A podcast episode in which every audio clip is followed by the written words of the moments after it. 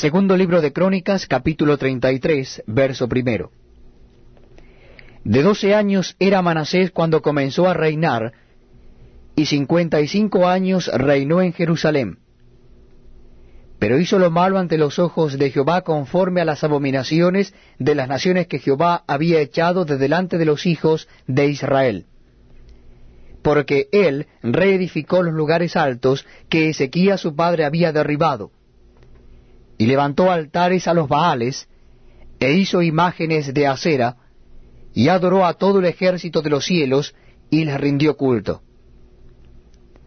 Edificó también altares en la casa de Jehová, de la cual había dicho Jehová, en Jerusalén estará mi nombre perpetuamente.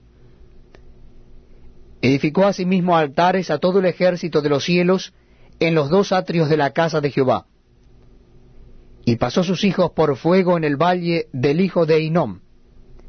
Y observaba los tiempos, miraba en agüeros, era dado a adivinaciones, y consultaba a adivinos y encantadores se excedió en hacer lo malo ante los ojos de Jehová, hasta encender su ira.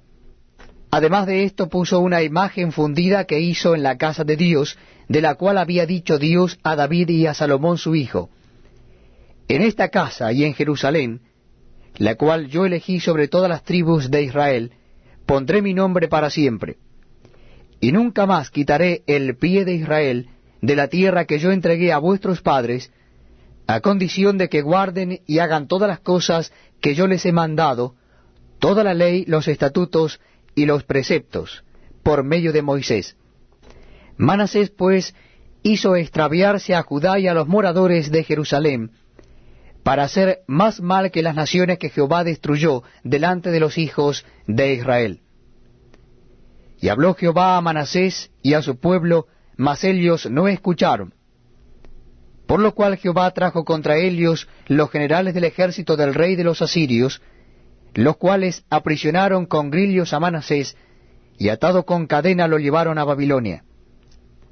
Mas luego que fue puesto en angustia, oró a Jehová su Dios, humillado grandemente en la presencia del Dios de sus padres. Y habiendo orado él, fue atendido, pues Dios oyó su oración y lo restauró a Jerusalén a su reino. Entonces reconoció Manasés que Jehová era Dios. Después de esto edificó el muro exterior de la ciudad de David, al occidente de Gión en el valle, a la entrada de la puerta del pescado, y amuralló Ofel, y elevó el muro muy alto, y puso capitanes de ejército en todas las ciudades fortificadas de Judá.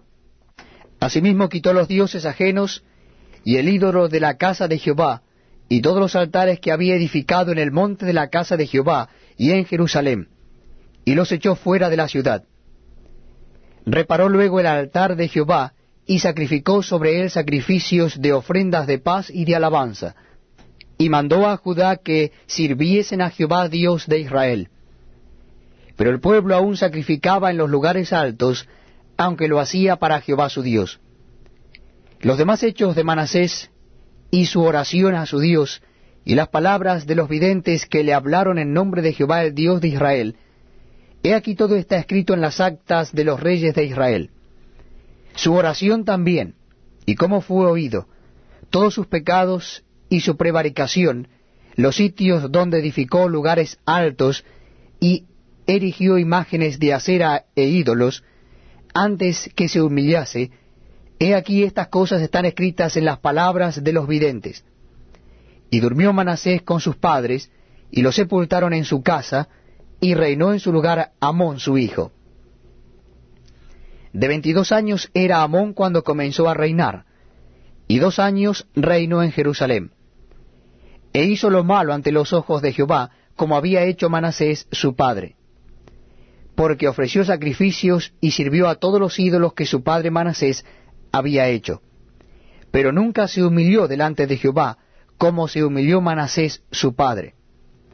Antes bien aumentó el pecado, y conspiraron contra él sus siervos y lo mataron en su casa. Mas el pueblo de la tierra